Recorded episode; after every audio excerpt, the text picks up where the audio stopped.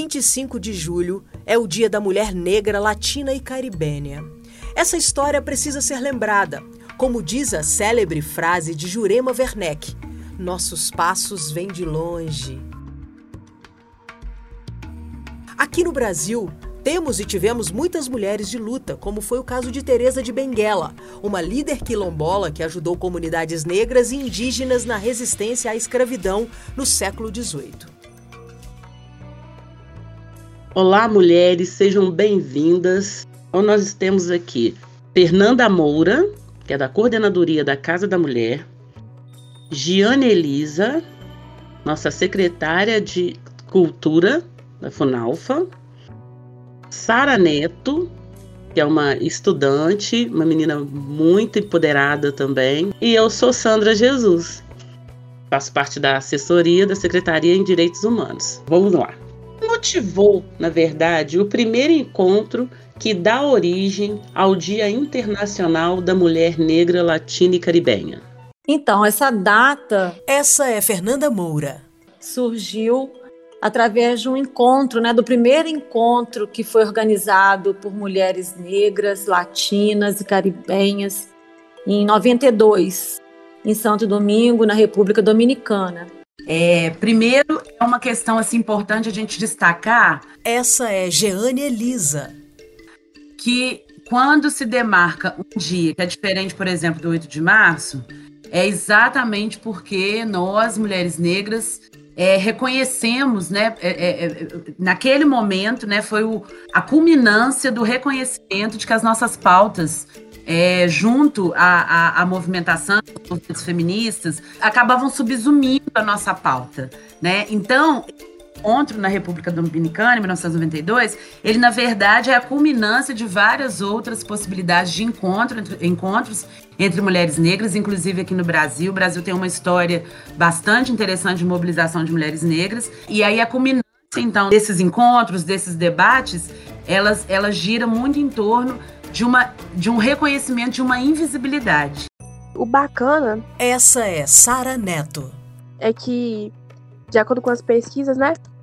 eles frisam bastante que elas criaram uma rede para pressionar a, organiza é, a Organização das Nações Unidas a assumir essa luta contra as opressões de raça e de gênero, né? Então é uma pauta muito interessante e muito necessária ser discutida. É verdade, Sara. E aí eu também, e é importante assim que embora naquele momento, né, a gente é, ainda no Brasil, né, acho que talvez na América Latina possa afirmar, a gente não usasse essa categoria, mas aí a gente vê a importância da interseccionalidade, né? Então, assim, o que, que é a interseccionalidade? É exatamente você poder ver uma determinada realidade a partir de, de olhar o que, que significa essa realidade. Quando a gente está falando das questões de gênero, né? dos papéis que são destinados a determinados corpos, né? E, e, como, e, e como que essas opressões se coadunam, se articulam com o racismo, né? Então, é essa possibilidade de interseccionar, igual lá na escola, né? Quando a gente aprende a interseção, né? Então, aquilo que tem, né? Nessa possibilidade da opressão, né? Então, assim, é, é, é, é, quando a gente pensa a opressão, né? Então, a gente ter a possibilidade de entrecruzar isso, né? De fazer a interseccionalidade, como você disse aí, né? Desse, dessa denúncia dessas demandas relativas à opressão de raça e gênero. Sim, e, o, e, é, e é interessante também a gente é, perceber que em, dois, em 2020, né, que foi um ano muito, muito estranho né, para todo mundo, é, a mulher negra ainda era a principal vítima de feminicídio e de violência doméstica. E continua sendo, né, Sara, em 2021. É muito importante que a gente é, fale é, sobre o dia 25 de julho. Não é apenas comemorar uma data, né? Ele serve para fortalecer a, as organizações que são voltadas para as mulheres negras, fortalecer os laços, os, os laços enquanto mulheres mesmo, e pressionar o poder público por melhores condições, políticas públicas voltadas para as mulheres negras, né? Sim, é interessante. E essa data é, acaba que nem deveria ser muito uma data comemorativa, mas é uma data que a gente tá aqui, a gente tá lutando e a gente a gente quer mais, a gente quer o respeito que a gente merece, a gente quer assumir os lugares os quais a gente merece estar, tanto quanto qualquer outra pessoa que, que se faça né, capaz de estar em, em qualquer lugar que seja. A gente está aqui, a gente não quer, a gente não merece ser violentada, a gente não merece ser agredida, a gente não merece ser é, estuprada, não merece sofrer racismo, não merece sofrer violência doméstica, não merece ser morta. Quando a Fernanda fala de estrutura da questão da, da violência, porque o racismo nada mais é do que uma violência explícita para nós, né? Principalmente as mulheres negras. História da Organização de Mulheres Negras em Defesa de Seus Interesses começa no século XIX, com a criação de associações e irmandades, e a partir da década de 50, ano em que é fundado o Conselho Nacional de Mulheres Negras no Rio de Janeiro. O feminismo negro no Brasil, enquanto movimento social organizado, marca seu início na década de 70, com o movimento de mulheres negras. Já nas décadas de 80 e 90, pensadoras como Lélia Gonzalez E Sueli Carneiro, que em plena trajetória de redemocratização do país, contribuíram para a consolidação das pautas das mulheres negras por meio de suas atuações acadêmicas e políticas. A, a sociedade não gosta das mulheres negras. Então ela quer eliminar as mulheres negras. Então, se não fosse essa possibilidade, né, de associação, de resistência, de, de redes de solidariedade, de afeto, de cuidado, que eu chamo de tecnologias, né? As tecnologias da diáspora. Né? Se não fossem essas redes, a gente não teria sobrevivido. Mais da metade da população brasileira é negra, segundo dados do IBGE. Porém, essa população, em especial as mulheres negras, protagonizam os piores indicadores sociais. O Dia da Mulher Negra, Latina e Caribenha reforça a luta histórica das mulheres negras por sobrevivência em uma sociedade estruturalmente racista e machista. De acordo com o Atlas de Violência de 2019, 66% de todas as mulheres assassinadas no país naquele ano eram negras. Além disso, 63% das casas chefiadas por mulheres negras estão abaixo da linha da pobreza, de acordo com a última síntese dos indicadores sociais do IBGE. E, e penso com a, a, a, a, a pandemia com o vírus é a mesma coisa, né? Então, assim, é essa possibilidade que foi imputada, que foi como se a gente tivesse sido obrigada a, a, a ir para frente para poder fazer com que as nossas famílias continuassem a sobreviver. Porque as pessoas negras são as pessoas que ainda hoje continua sendo desde o início as pessoas que mais morrem pelo vírus, né? E aí não é por conta de alguma razão biológica, é por conta das condições sociais em que esse grupo está colocado, né? Como a Fernanda disse, não, nós não temos alguns privilégios, né? Porque quem é, né? Aí eu fiquei, o professor ficamos lá, né? No início, todo mundo em casa, trabalhando remoto, né? E tal. Mas a maioria da população negra não tem essa porque era o motorista de ônibus, o cobrador, a pessoa que limpava lá o UTI, né? É, é, o gari. Então, essas pessoas que estiveram muito mais expostas ao vírus por conta da sua da condição social delegada, né, imposta à, à população negra no Brasil. Né? O racismo define as estruturas que o Brasil tem. Né? O racismo define como o Brasil funciona. E nesse momento da pandemia não foi diferente. E aí nesse funcionamento, a organização popular das mulheres, ela continuou sendo muito potente e muito importante.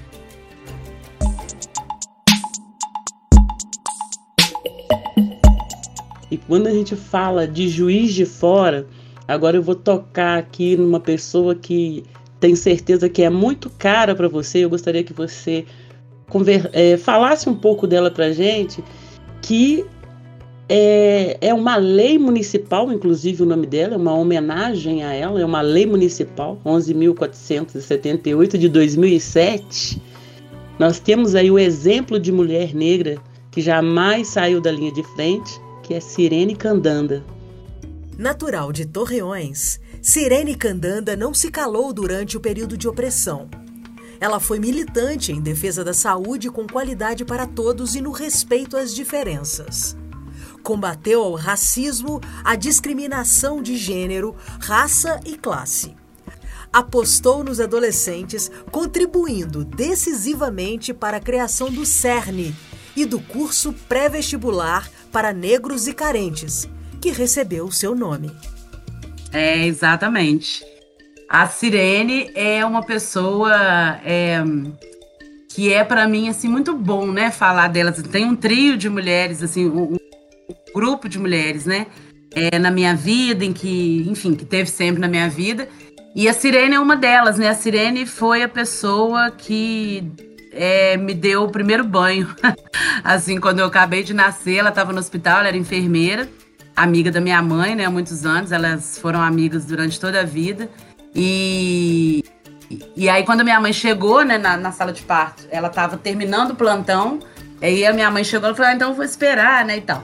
E aí eu nasci, quando eu né, nasci, ela pegou e ela foi a primeira pessoa, né, a, a, me limpar, me dar banho, me colocar roupa e colocar um laço. Eu tinha muito cabelo, né? Então eu já saí dali pro, pro, pro berçário com um laço que ela tinha colocado.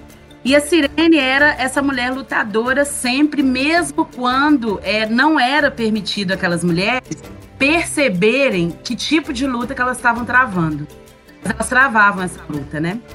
Então elas vinham de um grupo, a Sirene fazia parte de um grupo que era da Juventude Operária Católica, a JOC, né? E aí a JOC era esse momento, era esse lugar onde as, as, as, os jovens ali, né, que eram jovens trabalhadores, homens e mulheres, ligados à Igreja Católica, né, com uma formação cristã, e que entendiam que o reino de Deus precisa acontecer aqui na Terra, né? E para o reino de Deus acontecer aqui na Terra, a gente precisa ter ação política, né? Essa é mais ou menos a, a filosofia da juventude operária católica, né? Então foi a partir dali, então, que a Sirene inicia, né, a sua a sua militância e depois ela vai militando na vida inteira, mesmo quando não chamava isso de militância. Era como parte daquilo que é a vida, né? Que, que foi a vida da Sirene. Sempre, né? E depois de um tempo, né? Então teve, esteve junto com esse grupo de, de, de, mulheres, né? Que minha mãe também fazia parte e tal. Com esse grupo de mulheres, né? Na fundação do Partido dos Trabalhadores, né? Nos movi no, no movimento de. É, é, é, na, na, associação, né? Que depois virou. No princípio era só um grupo, né? Na associação de, de, de, de empregadas domésticas. Né? Então, várias é, mobilizações, associação de bairros, a Pastoral do Negro. Então, o Dia da Mulher Negra, né, Sirene Candanda, em Juiz de Fora, né, que foi uma lei aprovada acho que pelo Flávio, né, foi uma lei do Flávio, em articulação com o Conselho é, é, Municipal, né, é, de Igualdade Racial, é, é uma homenagem justíssima e é uma homenagem que alcança a várias outras mulheres, né, que fizeram essa luta junto com a Sirene.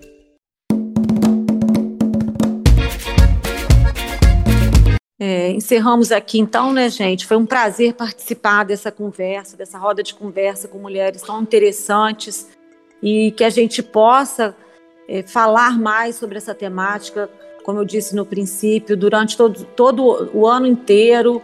E a Casa da Mulher está aqui para ser ocupada por todas as mulheres de Juiz de Fora e de portas abertas, não só para tratar de questões pesadas como são da, da violência da mulher em situação de violência, mas para todas as temáticas, todas as áreas.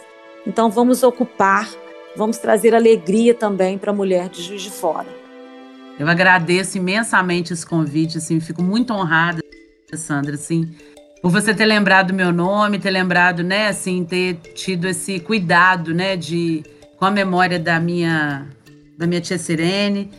É, e, a, e penso que é isso, né? A Fernanda tocou num, nesse ponto lá no início, a Sara também, é, que é essa questão de a gente ter esse dia como um dia de demarcar determinadas pautas, né? Apresentar determinadas pautas.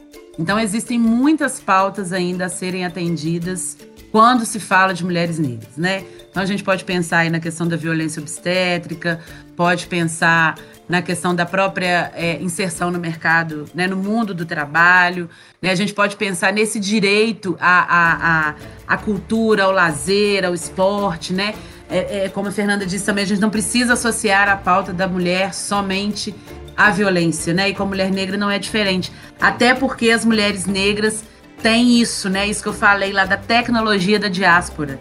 Né? Então, essa possibilidade de termos chegado, a, chegado até aqui, a gente tem muitas possibilidades de mostrar como é possível fazer isso e como é possível fazer a resistência na alegria, né? Como é possível a gente produzir saúde, enfrentar é, adoecimentos a partir da alegria e a partir daquilo que a gente traz à nossa ancestralidade. Então, eu acho que esse momento é um, um momento muito bacana, né? Agradeço demais, né, a, a Sandra está organizando isso, a Secretaria Especial de Direitos Humanos, né? E agradeço em meu nome, em nome da Funalfa e em nome de outras tantas mulheres que são representadas nesse dia 25 de julho.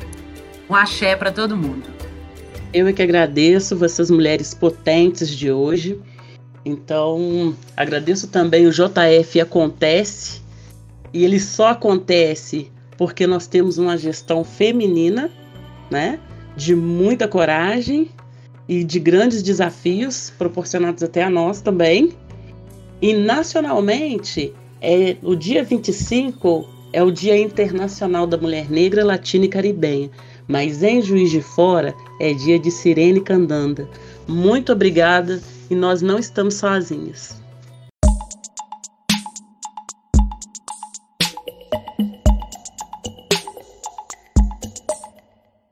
Resistir e avançar são verbos que mulheres negras carregam consigo historicamente. Da luta contra a escravidão aos tempos atuais, elas fazem a micro e macro política nas ruas e nas arenas públicas. E seguiremos juntas, porque juntas somos mais fortes. É tempo de caminhar em fingido silêncio e buscar o momento certo do grito. Aparentar fechar um olho, evitando o cisco, e abrir escancaradamente o outro. É tempo de fazer os ouvidos moucos, para os vazios lero-leros, e cuidar dos passos assuntando as vias, e se vigiando atento, que o buraco é fundo. É tempo de ninguém se soltar de ninguém, mas olhar fundo na palma aberta a alma de quem lhe oferece o gesto. O lançar de mãos não pode ser algema, e sim acertada a tática, necessário esquema. É tempo de formar novos quilombos, em qualquer lugar que estejamos, e que venham os dias futuros. Salve 2020! A mística quilombola persiste afirmando: a liberdade é uma luta constante. Salve 2020! Após mais de 170 anos de cidade, nós elegemos a primeira mulher em Juiz de Fora.